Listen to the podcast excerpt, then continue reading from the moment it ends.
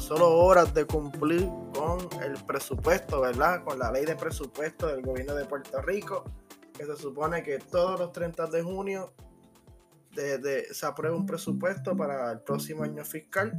Así que aquí de nuevo con mi amigo Eliezer. Eliezer, un saludo. Saludes. Inclusivo ante el presupuesto, el fin del presupuesto. O el comienzo del presupuesto nuevo. Veremos a ver cómo se desenlace el final. Eliezer, ¿cómo has estado?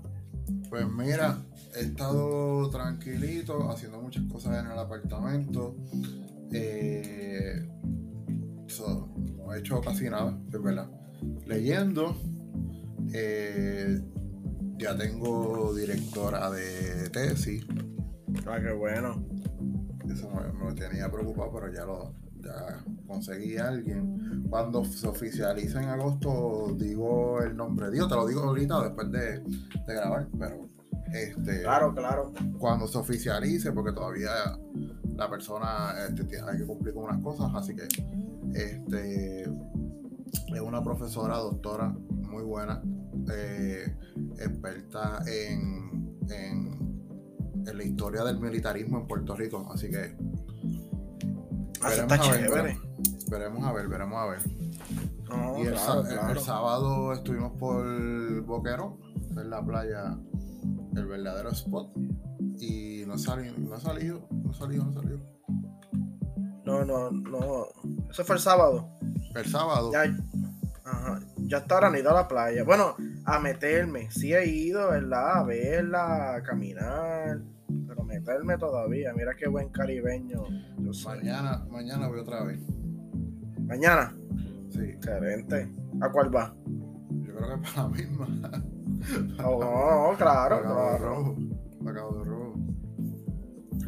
Pues mira, yo el fin de semana pasado, yo estaba visitando las antiguas ruinas de la, de la central, de la central Aguirre, en, entre Salinas y Guayama. Y tú, Eliezer, que estás estudiando el tema de las centrales azucareras, como la central de Santa Rita, eh, deberías darte la vuelta porque pues, tú ves, no, es un lugar que es abierto hacia el público, de que tú entras y tienes un tour guide, ¿verdad? Tú entras a tu propio riesgo. Pero ver esas ruinas y ver lo que es la romana, que yo no sé lo que era ese término, había muchas pancartas en acero. Bueno, no son pancartas, sino sign en acero, que decía este, cuidar el peso de la romana. O el tren va a pasar por, por la romana. Y yo me preguntaba, ¿qué es eso de la romana? Pues ahí estaba todavía. ¿Qué qué? que está raro eso. Y pues, la romana es, por lo que yo pude interpretar, es, eh, estaba ahí, es la ruina de la antigua pesa, lo que pesaba el tren. Para, antes de llegar a la estación. El peso, como, eh, como la, autopista, que se ve la estación de peso de los camioneros. Pues así también, pero de, de tren. Eso puede ser, fíjate, puede ser que en la, en la, central Santa Rita, que tú vas a estar discutiendo también este, ese concepto del peso de la romana. También, que sería, que no desconozco, pero si ahí estaba, y como es una hacienda más o menos de la misma época, este, me imagino que debe estar también allí, o la ruina. Todavía allí se encontraban los clavos de la vía de tren, los clavos de, de las ruinas de las romanas todo, de verdad que es espectacular, es espectacular. Mira, te voy a contar algo. Ahora que me, vino algo a la mente relacionado a lo que yo estoy investigando.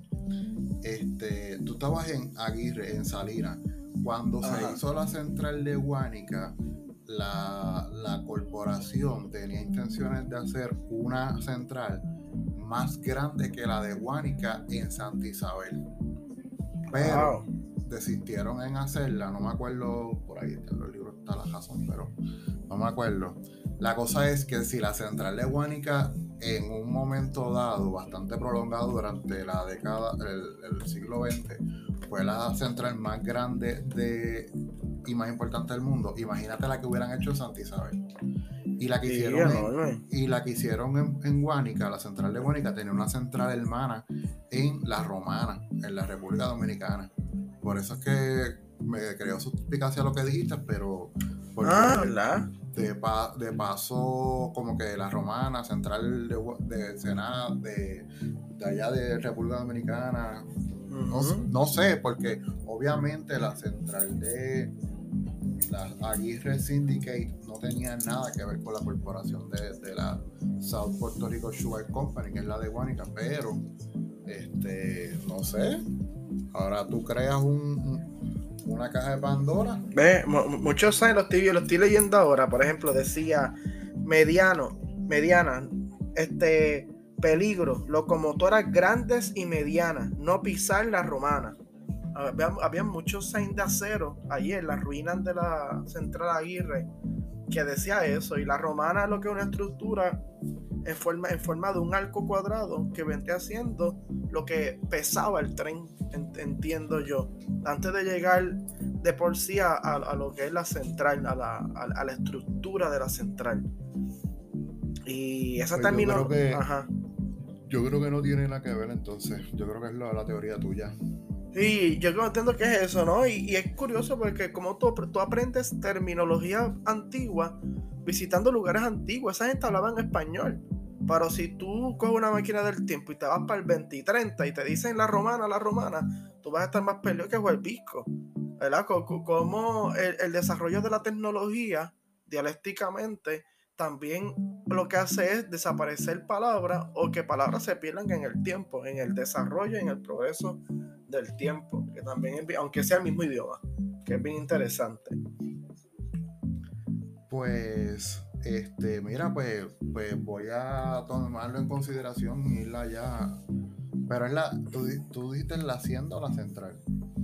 La central, la central Aguirre. Ah, la central. La central, sí. Central, sí lo voy a tomar en consideración para visitar. Digo, yo he ido a Aguirre varias veces y es un lugar que se quedó como que en el tiempo, ¿verdad? Ah, sí, Belí. La área de ahí se quedó, se quedó como que en esa época. Sí, porque Aguirre viene siendo lo que se llama un company town. Eh, eh, tanto Aguirre como a su alrededor. Por eso es que tú ves tantas casas de la época. Tú ves hasta la oficina del telégrafo. Todavía ahí. Lo que tú dices que se queda en el tiempo esa y Ensenada fueron las únicas dos company town que se, que, se crearon en Puerto Rico con las centrales. Ah, sí, también. Fíjate, Ensenada, yo, yo, yo no lo he explorado mucho. Aguirre sí, porque cuando tú vas a Aguirre, tú te crees que estás en Georgia, Alabama, por la forma de las casas. Te crees que estás en una ciudad del sur de Estados Unidos, por la, o, de, o de esa área de, de Nueva Inglaterra, de New England es bien, algo bien distinto dentro de Estados Unidos. Ya encontraste una bola de golf también vieja, antigua. Me imagino que era de esos primeros este, trabajadores americanos que se establecieron en Aguirre. Y una, una escuela. También ellos tienen una escuela que se llama la escuela. La, se llama Woodrow Wilson High School. Escuela en inglés y todo. Escuela Superior Woodrow Wilson. ¿Verdad? Para los que no, escucha que no conozcan, Woodrow Wilson fue presidente de Estados Unidos y ese fue el que otorgó la ciudadanía de Estados Unidos a los puertorriqueños por la ley Jones. Y, y también, ¿verdad? Que eso es ahí bien, todo es bien relacionado a, ese momento, a esa cultura de, tiempo y espacio. Si uno va todavía a, ese Company Town Aguirre, que es un museo al aire libre, literal. Pues, este, yo voy a estar el fin de semana eh, dando algunos paseos porque tengo una prima, eh, se llama Raquel, vino con su esposo y pues, como, como algunos podcasts escuchas saben, tanto Luis, Luis en grandes cantidades, yo en menor cantidad, pero somos personas que hacemos road trips.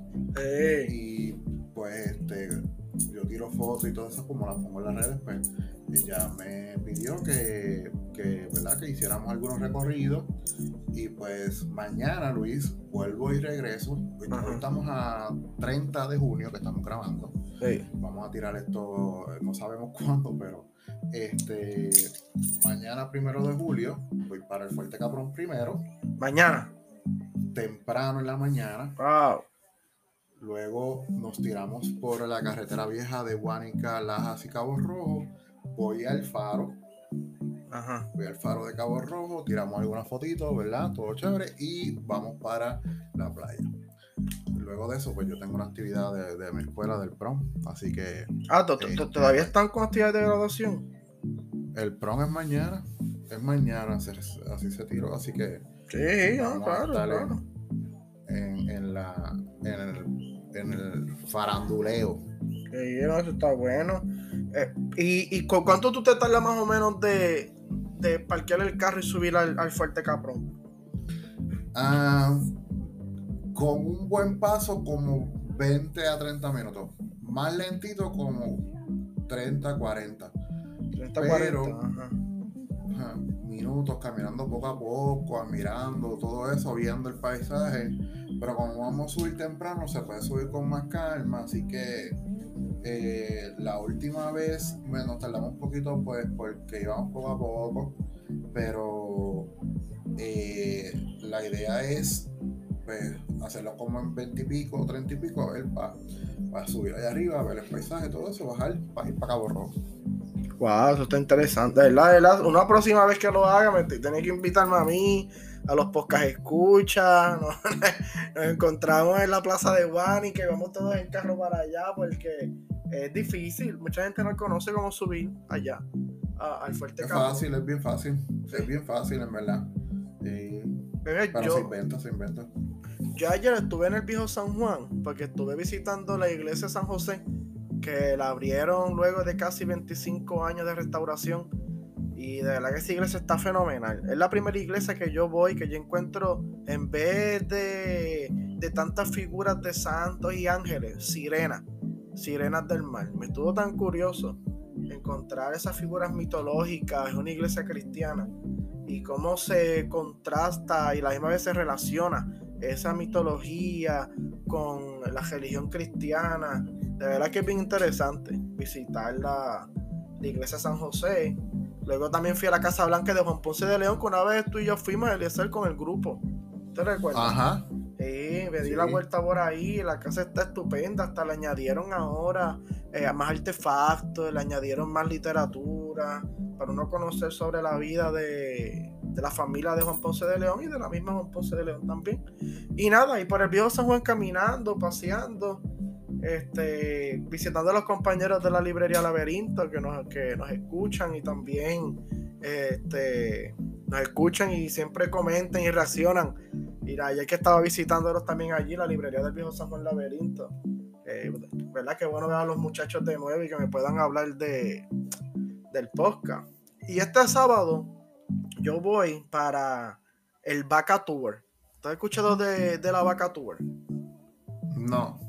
La Vaca Tour es una actividad que hacen en la finca Martínez Dairy, que queda en Vega Baja, auspiciado por Tres Monjitas, que te enseñan el proceso de cómo, de cómo, el proceso de la industria de la leche en Puerto Rico, con la vaquería Martínez, que es, la, que es una de las vaquerías principales de Tres Monjitas y te enseñan pues el proceso de cómo se hacen los quesos, cómo se produce la leche, cómo se procesa, y la leche fresca, ¿verdad? La UTH y todo lo demás.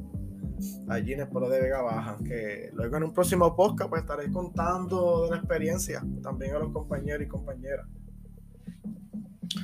Pues Vaca Tour.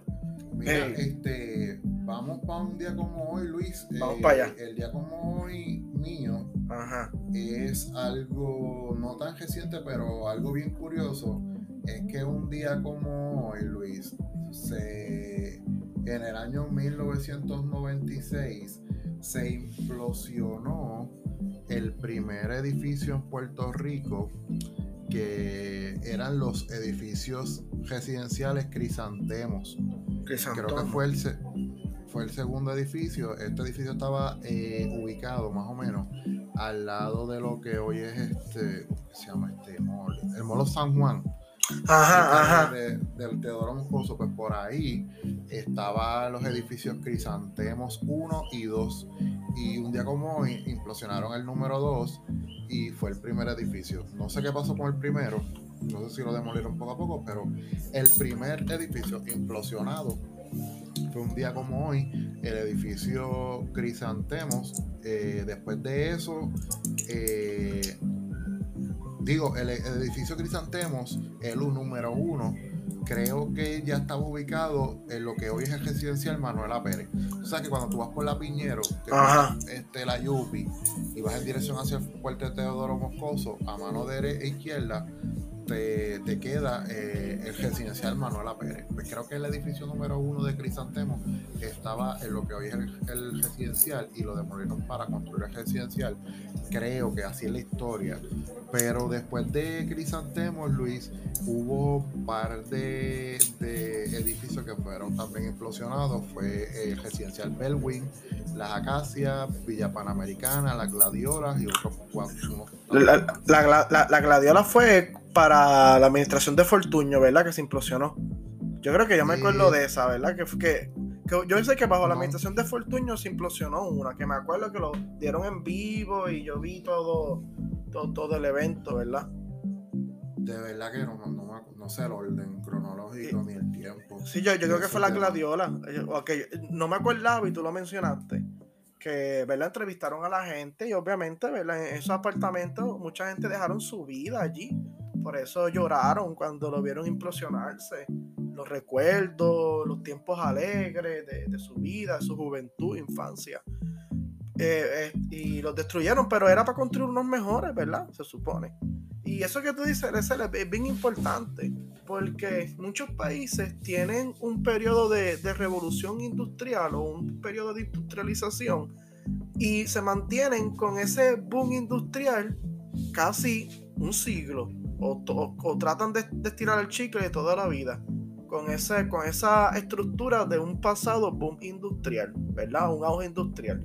Pero tú, tú implosionar edificios para construir nuevos, quiere decir progreso, desarrollo, este, renovación, que eso es bueno, ¿verdad? Para, lo que es un pueblo, esa, ese, ese desarrollo, que eso lo hacen muchos países industrializados, desarrollados. Pero, ¿verdad? En Puerto Rico, algunos tiempos parecemos país desarrollado, en otros tiempos subdesarrollado.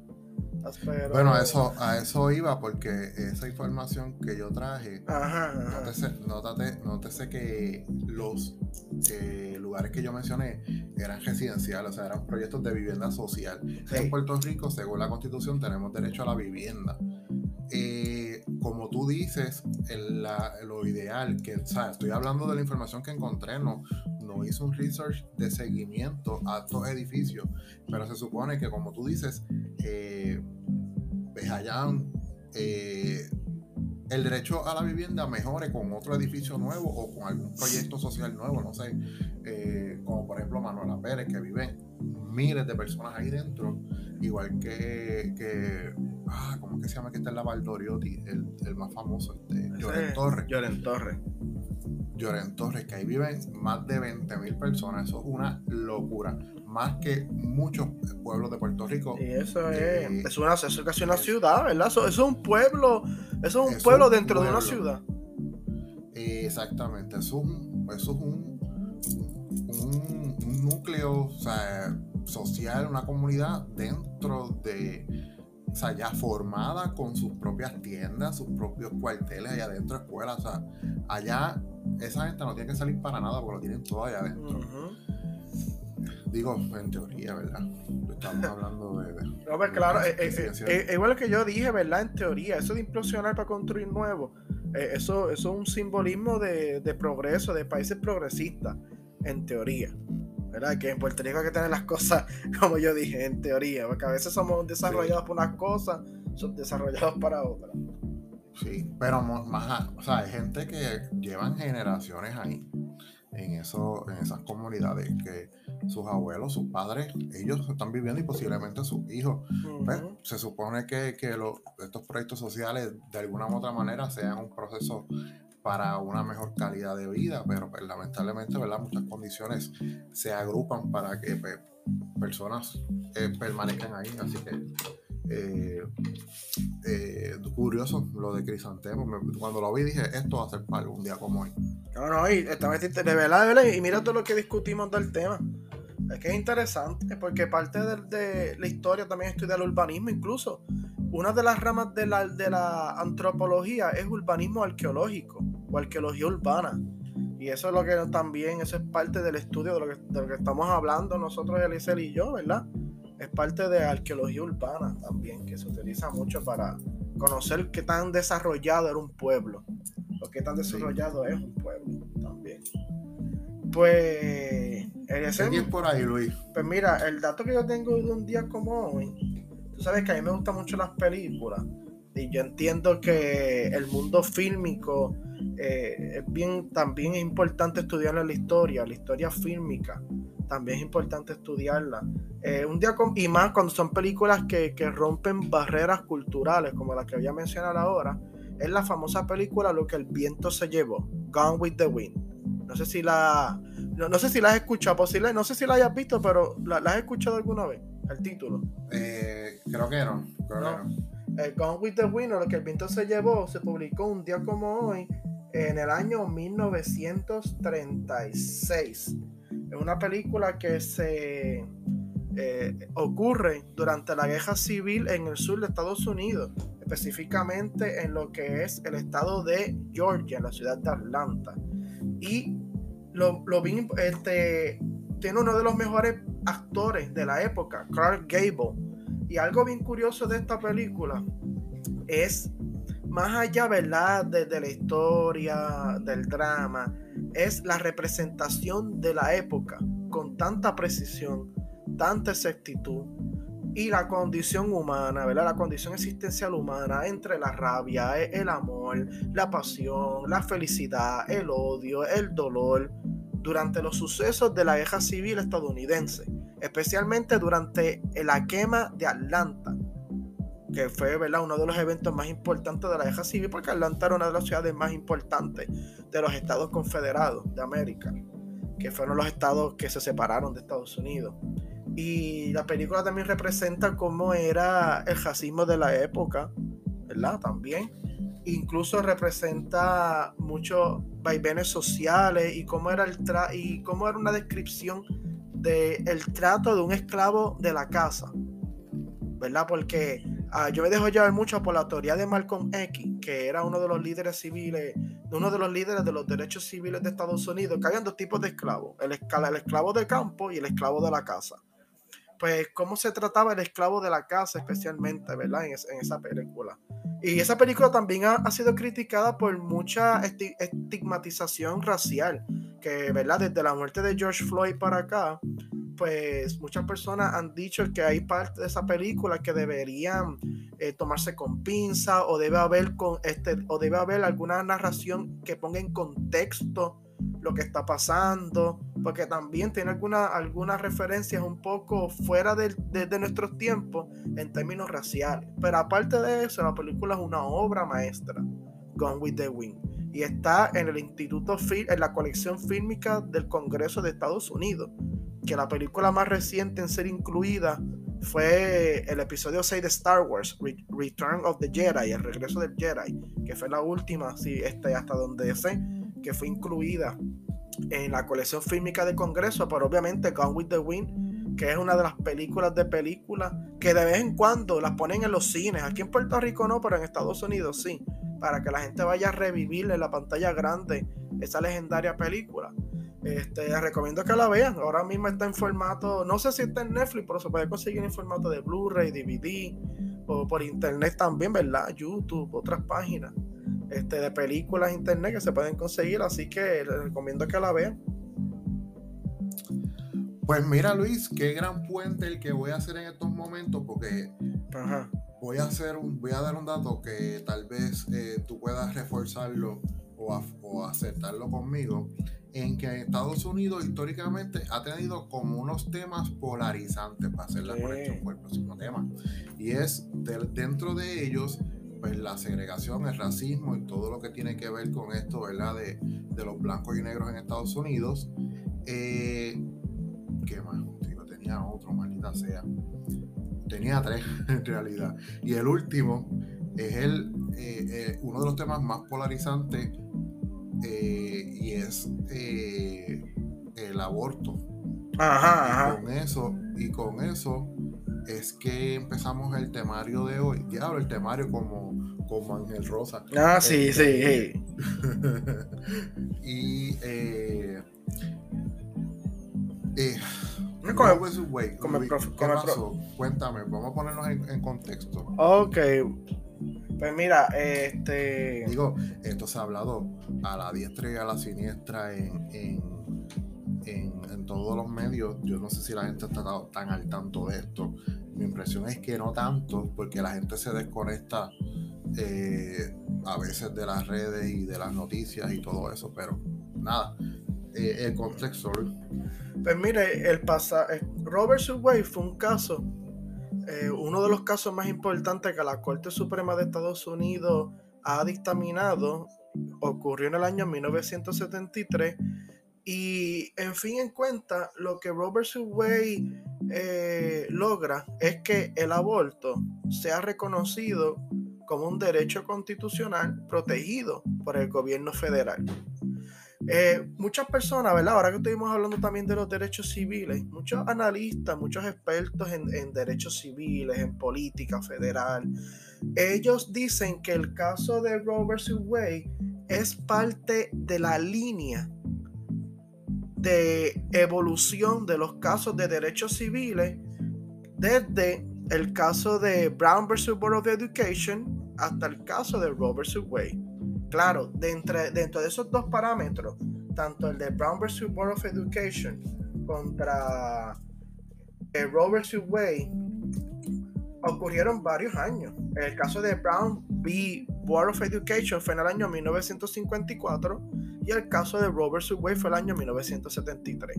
Y muchas personas pero incluyen en esa línea de derechos civiles que aunque Brown vs. Board of Education, la Ley de Derechos Civiles de 1964 es de, también, de los afroamericanos, etcétera, pero que dentro de las minorías o los grupos o, los grupos desventajados, como era la mujer para aquel entonces y como todavía sigue siendo, ¿verdad? En muchos lugares del mundo, pues muchos analistas lo ponían en esa línea de dictámenes, leyes y decisiones a base de los derechos civiles. Claro, hay que hacernos haciendo hincapié. El tema de los derechos civiles comienza desde el año 1619, cuando llegan los primeros esclavos a, Estados Unidos. Bueno, podemos decir que el caso de los derechos civiles de los afroamericanos comienza desde 1619, cuando llegan los primeros esclavos a Virginia, a la, a la colonia de Virginia, en Estados Unidos. Y subsecuentemente, algo bien interesante también es que, lo tengo aquí apuntado, desde que se hace Brown vs. Board of Education, también se hace luego la Ley de Derechos Civiles del año 1964. Ahí también en esa misma línea, después se hace la Ley de Derechos eh, para el Voto de 1965, el Voting Rights Act, que es para que no haya discriminación en el voto, ¿verdad? O en el tiempo de votar, y se prohíbe los exámenes literarios para votar. Después está el Fair Housing Act de 1968, que elimina la discriminación para el derecho para, la vivienda, discriminación por vivienda, para que no se discrimine en el tiempo de vender, de, de vender, comprar, financiar propiedades para que toda persona tenga en igualdad de condiciones una vivienda. Así que en ese pequeño resumen que le hice, que va desde 1954 hasta 1968, que hay una evolución social de derechos civiles en Estados Unidos, se llega al 1973 con el caso de Roe v. Wade o Roe versus Wade, que es donde, como mencioné anteriormente, la, la Corte Suprema dictamina que el aborto es uno de los derechos de intimidad y por tal razón queda protegido bajo la constitución por el derecho a la intimidad y también es protegido por el gobierno federal en la actividad del aborto.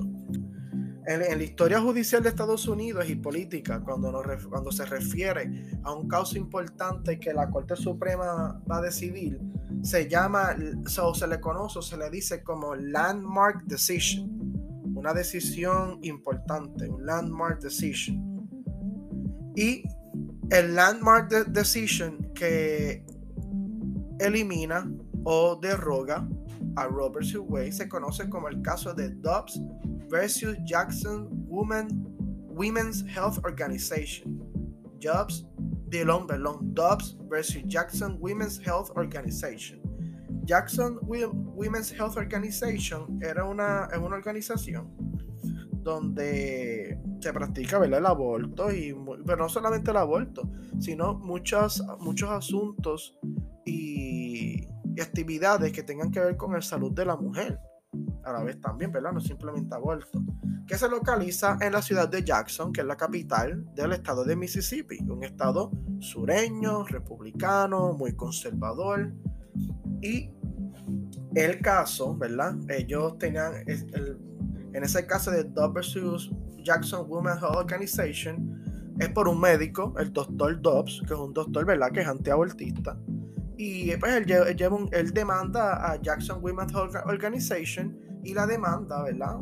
Tan famosa que fue y tan impactante que fue, pues termina en las manos de la Corte Suprema. La Corte Suprema de, este decide tomar el caso para evaluarlo y decidir al respecto y decidió pues que el gobierno federal no protege constitucionalmente el aborto y que el aborto no va a estar protegido más por el gobierno federal. este caso de Dobbs versus Jackson Women's Health Organization el dictamen no es que prohíbe el aborto. Mucha gente está por ahí, ¿verdad? Argumentando y hablando que el Supremo prohibía el aborto. El Supremo no prohibía el aborto. Si el Supremo hubiese querido, lo podía prohibir. En, su opinión mayoritaria. Ningún estado ni territorio puede abortar. Si ellos hubiesen querido, lo podían hacer. Pero la Corte Suprema no prohíbe el aborto, sino que el tema del aborto se lo delega a los estados. Como, como propiamente una federación, pero una federación se compone de sus partes. ¿Y cuáles son sus partes? Los estados que hacen esa federación. Pues el tema del aborto entonces pasa, se delega a los 50 estados y territorios de Estados Unidos. Ya no va a ser más protegido por el gobierno federal ni, por el gobierno federal ni a nivel constitucional, sino que cada estado en particular tiene que decidir cómo va a trabajar el tema del aborto. Esto pone en aprieto a muchos políticos, porque esto es un tema que ningún político no le, no, le gusta tocarlo ni con la vara larga. Porque, y más ahora que vienen las elecciones de medio tiempo en Estados Unidos, que son en noviembre, para elegir un nuevo Congreso y también elegir muchos gobernadores estatales y muchos senadores y representantes estatales también. Y ahora, al esto pasar a la bola de, a, la cancha, ¿verdad? Al pasar la bola a la cancha de los estados, este tema del aborto, se ponen aprietos a muchos gobernadores, entre esos para el gobernador de Puerto Rico, Pedro Pierluisi. Porque un tema que ya estaba adjudicado o decidido, pues vuelve otra vez a la palestra pública para ver qué como país o qué como nación se va a hacer. ¿Qué Estados Unidos va a hacer sobre el aborto? tanto los estados como los territorios. Y eso es lo que entonces Dobbs versus Jackson Women's Health Organization, pues entonces plantea, eh, abre un espacio a la conversación de qué se va a hacer entonces con el aborto. Que, los que cómo los estados van a decidirlo. Los demócratas que hasta ahora ¿verdad? controlan el Congreso, el Senado por bien ínfimo, y el presidente Biden, pues ellos hablan de hacer el aborto legal a través de una ley un proyecto de ley para hacer el aborto legal a nivel federal y que no sea una jurisprudencia de la Corte Suprema, sino que sea por una ley legal. Pero lo veo muy cuesta arriba, porque en el Senado está 50-50, ¿verdad? El voto decisivo es la vicepresidente Kamala Harris, pero hay demócratas que saben que ellos representan estados conservadores y como vienen elecciones de medio tiempo, están en la cuerda floja y me entiendo que muchos de ellos al final, más que, su, más que, para, más que para jalar para su partido, van a jalar como debe ser para sus constituyentes, para mi gente. Yo seré demócrata, pero el pueblo mío es, conservador. Y ellos son los que me eligieron. Así que adiós a la agenda liberal demócrata o progresista demócrata, yo me voy con los conservadores. Eso se ve mucho en Estados Unidos. Y que entiendo que es como debe ser. Así que este tema es muy controversial. Este tema no es el único, ¿verdad? Eh, la Corte Suprema ha decidido durante, este, durante esta pasada semana varios casos, como el caso de las armas de fuego en Nueva York, el famoso New York State Rifle and, Pistol Association versus Bruin, que fue un caso también que se decidió hace poco. Este, el Kennedy versus Bremerton, que era un caso sobre la libertad religiosa en la escuela. Si un, si un maestro o un dirigente tiene derecho a orar este, en la escuela o no, de una manera abierta y pública. Y, ah, algo bien importante también, que este, que es el caso que derrogó a Robert Sue Wade, que es el caso de Dobbs versus Jackson Women's Health Organization. Además de derrogar Robert Sue Wade, también derrogó a Planned Parenthood versus Casey, que fue otro caso importante en el 1992 sobre el tema del aborto y Planned Parenthood. Así que esta semana ha sido un poco fuerte para la gente que, ¿verdad? Es de corte liberal, progresista, porque se han, decidido, se han tomado, se han dictaminado muchas decisiones a favor de, del ala conservadora. Así que veremos a ver qué ocurre. Las elecciones a medio tiempo están ahí. Yo imagino que estas decisiones van a encender una llama electoral en las personas para que salgan a votar y puede ser tanto a los conservadores para preservar lo ganado o los liberales y progresistas para luchar por lo que ellos entienden que se perdió. Elisa, ¿qué tú piensas? ¿Qué tú opinas? Mira, yo, este, ¿cómo lo explico? Ah, vi, vi que, que este, estados como Israel han reforzado algunas medidas eh, a favor de los derechos de las mujeres en cuestión de aborto. Ok. Y eso está bien weird porque Israel es un estado, o sea, es un país conservador de por sí, eh, bastante arraigado a su cultura y a su, sobre todo a su religión dogmática, que ahí hay diversas, pero la que domina, ¿verdad?, es la cristiana. Y este, tan pronto salió a los Estados Unidos, me pareció bien curioso. Tú, sabes, haciendo un paréntesis, tú sabes algo, eh, eh, Israel tiene una religión que es bien conservadora pero, pero ellos tienden a ser socialmente muy liberales. Por eso, por eso también Israel se le considera como la capital LGBT en el Medio Oriente. En Estados Unidos los judíos tienden a votar demócrata, ¿verdad? que es la ala liberal de la política estadounidense, que a mí también me sorprende, también eso, ¿verdad? De, de Israel, pero no asombra, porque ellos pues tienden a, tener, tienden a ser muy, muy liberales sociales, en términos sociales. Pero se entiende, se entiende por su historia este, eh, que han tenido. Ajá, este, dime, Sí, no, no, eh, o sea, eh, concurro, estamos de acuerdo. En este tema, o sea, como es tan. Aquí se va a los extremos en cuestión de, de conservadurismo y liberalismo, o es muy derecho o muy izquierda, en cuestión de lo del aborto, pues en, específicamente en ese me sorprendió con Israel. Pero volviendo a lo que pasó en Estados Unidos, pues yo, o sea, desde el punto de vista como yo pienso, pues le quito un peso eh, federal, un gran peso, un gran manto de protección a, a, las personas que piensan que el aborto debe ser un derecho eh, sobre todo desde el punto de vista de lo que tú mencionaste, del derecho a la intimidad, que solamente el aborto es un elemento de tantos que pueden ocurrir dentro de ese derecho a la intimidad y cosas que uno puede pensar absurdas, estúpidas, eh, lo más, eh, la situación hipotética más estúpida a veces incurre en el derecho a la intimidad y que proteja al ser humano en cuestión de su individualidad. Pero también por otro lado le da la oportunidad a que las personas hagan votos de conciencia al momento de escoger a las personas que van a escoger para representarlos a nivel estatal. ¿Por qué?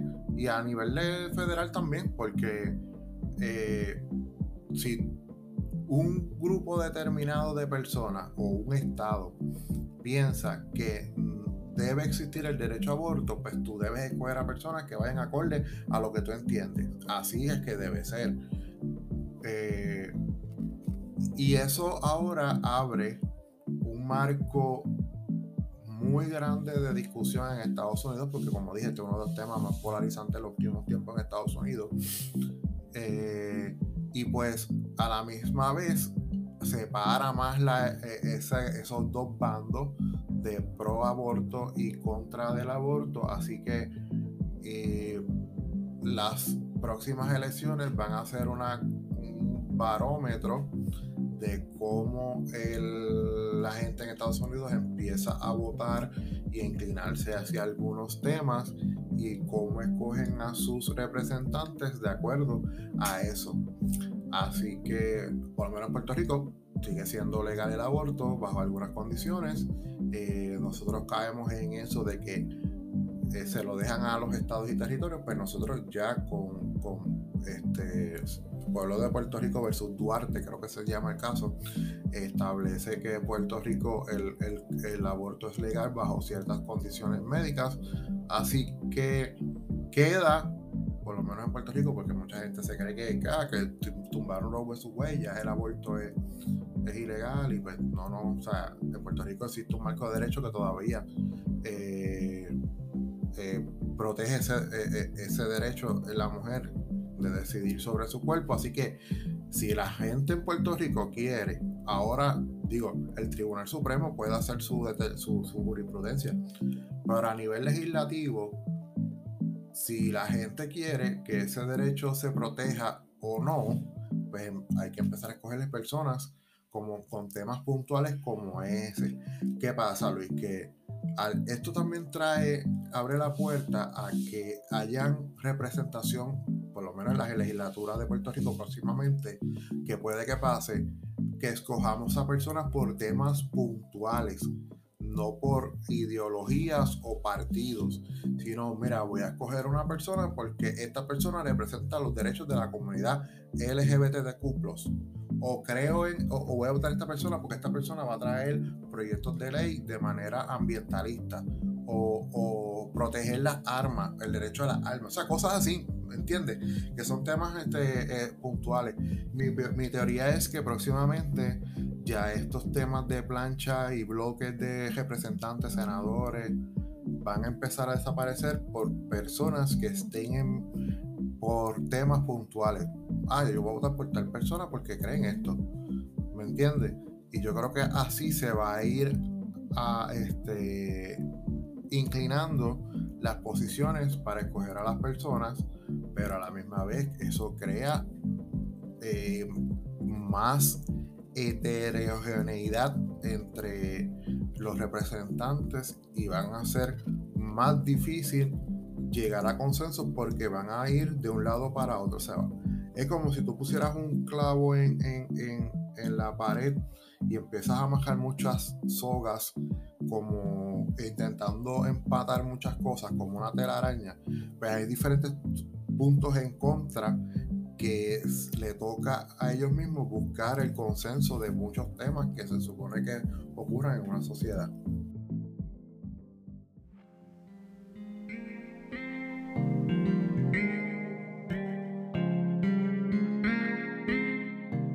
Amigas y amigos, recuerden que pueden seguir este episodio y todos los episodios de Dioscuros Podcast a través de las siguientes plataformas. Estamos disponibles en Anchor, iTunes, Apple Podcasts, Spotify, Pocket Cast, Google Podcast, Radio Public, Breaker, TuneIn, Angami y Listen Notes.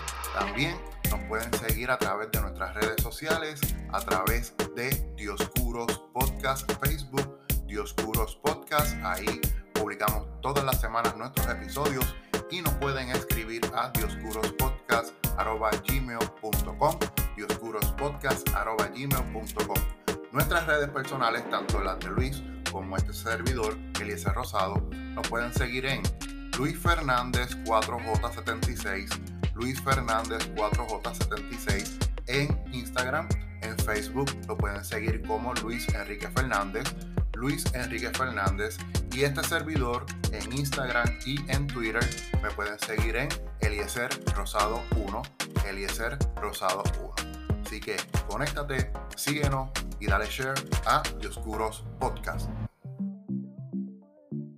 Pues llegamos al presupuesto, Luis, el tema del presupuesto. Este, como todo el mes de junio de todos los años en un país que está quebrado, se, pone en la palestra pública la, aprobación del presupuesto porque, como dije, en un país quebrado, cada centavo se supone que cuente de la manera correcta para que tú puedas, dentro de lo que cabe y con un ente fiscal federal, tú eh, distribuyas las riquezas o lo que vas a hacer en cuestión de gobernanza eh, fiscal, pues sea elaborado y, ejecutado de una manera, pues, ¿verdad? Equitativa.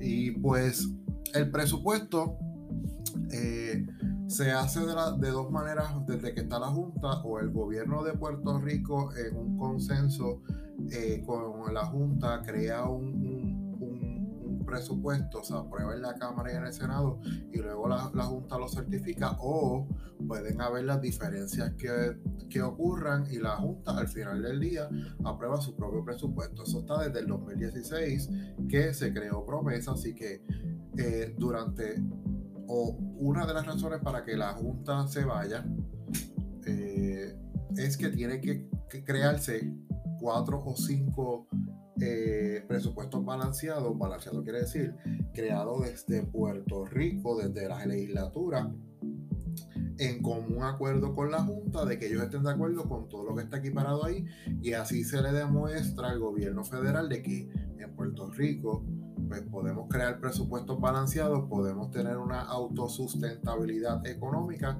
y una proeficiencia, ¿verdad?, de gobernanza y administración pública. Pero el, año pasado se pudo hacer eso por primera vez desde que la Junta está. O sea que quedaban tres o cuatro presupuestos balanceados para que Puerto Rico se deshiciera de la Junta. Ah, claro, hay otros factores que determinan que la Junta se vaya, pero ese es uno de los más importantes. Pero esta semana los presidentes de la Cámara cogieron sus issues y sus faenas personales como verdaderos cabrones que son, porque no hay otra, no hay otra palabra, utilizaron el presupuesto de Puerto Rico y otras medidas para ejercer presiones unos a otros y a ver cuál de los dos es el güey más grande y con la palanca más grande. En términos generales y se llevaron por un lado el presupuesto en, en aprobación y la Junta esta tarde, hoy 30 de junio, aprobó su plan, eh, su presupuesto, omitiendo la decisión o lo que se aprobó en la legislatura de Puerto Rico, porque el deadline era el lunes 27.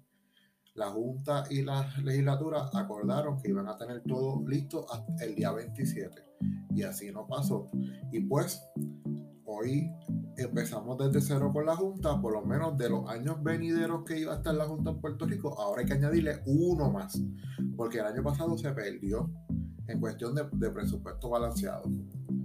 Así que, Luis, para acabar de fastidiarle todo lo que hemos mencionado que estamos fastidiados, valga la redundancia, hay que añadirle otro ejemplo de la clase política que tenemos.